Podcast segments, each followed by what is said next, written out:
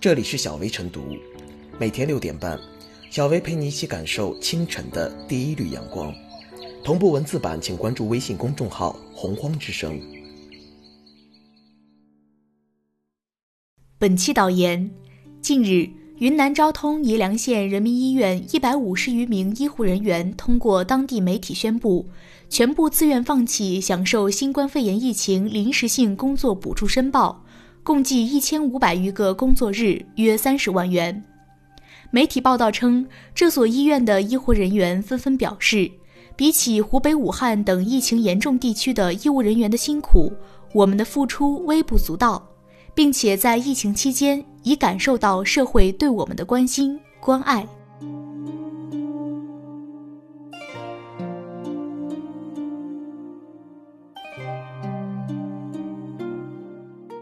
他们诚意放弃，但这三十万还是应该发。医护人员这番医者仁心的表态，令人再次产生崇高的敬意。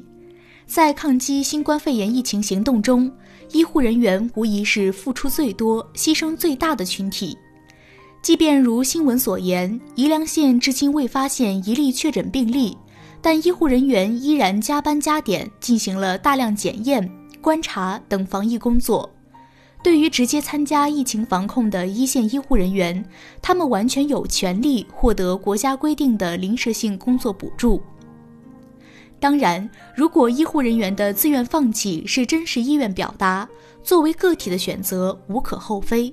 不过，站在抗疫战争的全局角度，以合情合理的方式坚持将这笔补助发放下去，才是促进防疫工作、彰显医护人员价值的更好方式。救死扶伤是医护人员的职责，在抗疫战争中挺身而出，既是医护人员的奉献，也是他们的责任。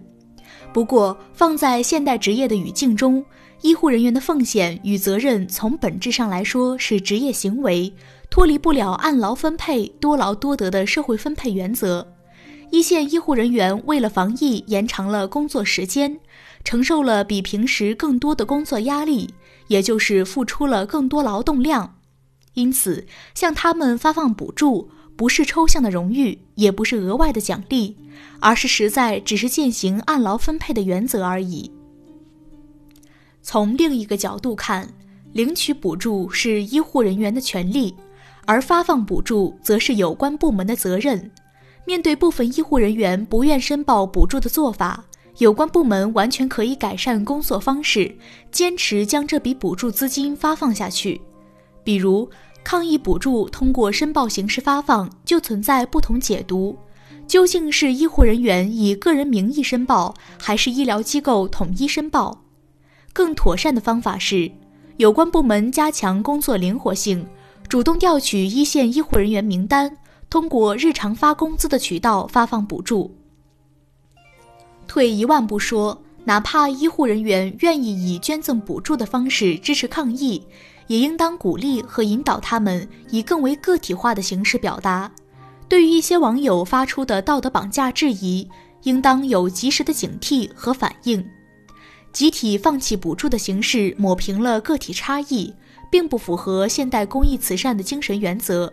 如果部分医护人员愿意进一步捐助，为防疫工作做更大贡献。通过慈善组织等专业化渠道来实施更为恰当。整体来说，我国医护人员在日常工作中承受了较大压力，医务工作者各项福利待遇有待继续提高，医疗行业对人才的吸引力要进一步加强。向一线医护发放抗疫补助，不仅是防疫工作的实际需要，也可以对医务工作者起到正向激励作用。只有让医护人员拥有应得的职业尊崇感和获得感，才能改善医疗服务环境，推动医疗卫生事业的进步。站在公共利益的角度，还是希望这笔钱能发下去。期待所有一线医护人员按时足额获得抗疫补助，期待补助发放更公平而高效。一个社会的公共健康离不开医务工作者的辛勤付出。也离不开医疗职业环境的现代与成熟。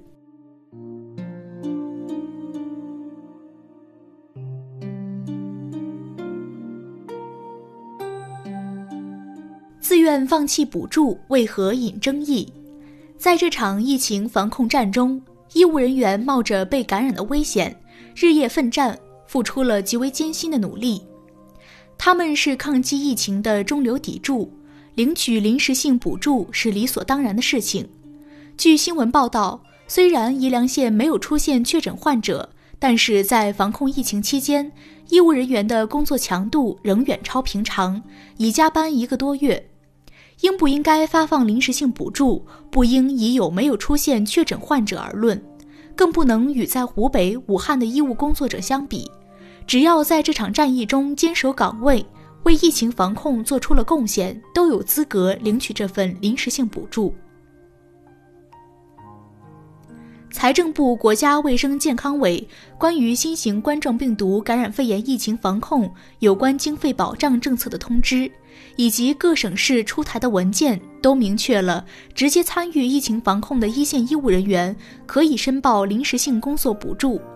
从这个角度说，落实医务人员的待遇、津贴等，更是一项国家承诺。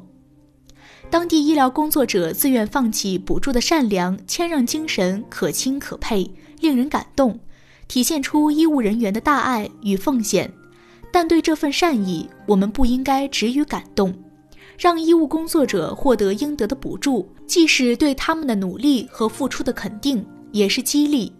这不仅关系到他们个人的权益。更在于形成正向激励和良性的社会互动，激发更多的人在危急时刻挺身而出，勇敢逆行。疫情中，人性的光辉在闪光，不论生死，不计报酬，勇敢逆行的医务工作者，一腔热血、无私无畏组织参与社会自救互助的志愿者，拿出全部家当为抗疫捐款的贫困老人、拾荒者。他们在危难当中展现出来的品质，是一笔宝贵的精神财富。前几天，在杭州萧山区务工的河南信阳男子杨某，决定向瓜沥镇政府捐赠自己全部存款约十三万元。考虑到杨某本身不富裕，捐出这些钱之后将面临困难，当地政府向其退回十二万元，既尊重了他的拳拳热心，成全了他的义举。又充分考虑了他的实际情况，用善意回馈他的义举，赢得了舆论好评。这种做法就值得宜良有关部门借鉴。如何对待医护人员的这份善良，其实很多网友已经给出了很好的解决办法，那就是婉拒他们，把临时性补助照常发给他们，之后如何处置这笔补贴，由他们自行决定。这样一来，既兑现了国家承诺，也可以成全他们的善意。